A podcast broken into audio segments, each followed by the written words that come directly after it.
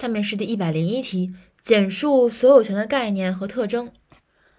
这道题用的方法是内在逻辑的方法。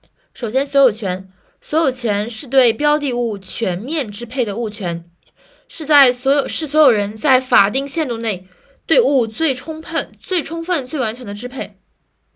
所有权人对自己的不动产或动产依法享有占有、使用、收益和处分的权利，就是四个全能嘛。对自己的客体。不动产和动产，主体所有权人，客体不动产或动产，内容占有、使用、收益、处分的权利。它的四，它的六，呃呃，它的五个特征，五特征的逻辑就是：首先是一全面性，以全面性展开。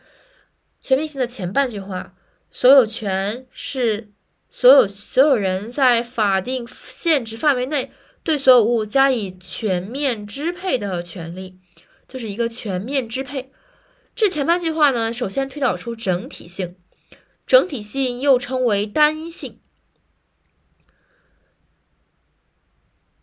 单一性呢，就是说，就是说，如果呃所有人对于标的物有统一的支配力，但是这四个权能并不是说永远都会保留在所有权人手中的。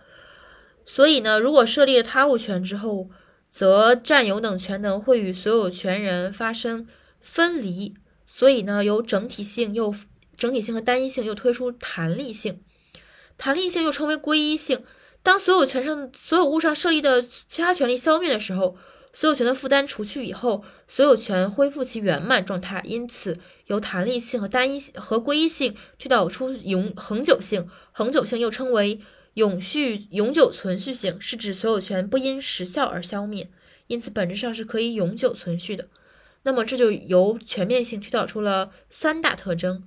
然后全面性的后半句话，所有权关系的义务主体是所有权人以外的一切人，他们负有不作为的义务。这句话推出的就是排他性，因为其义务主体是所有权人以外的一切人。所以推出所有权具有排他性，排他性又叫做独占性，是指所有权是独占的支配权，非所有权人不得对所有权人的财产享有所有权。同一物上只能有一个所有权存在，而不能同时并存两个或两个以上的所有权。所以总结下来，先是全面性，全面性的前半句话推导出一整体性，二弹力性，三恒久性。其中全面性推导出整体性，整体性又称为单一性，而整体性和单一性推导出弹力性，弹力性又称为归一性；弹力性和归一性推导出恒久性，恒久性又称为永久存续性。最后，全面性的后半句话推导出排他性。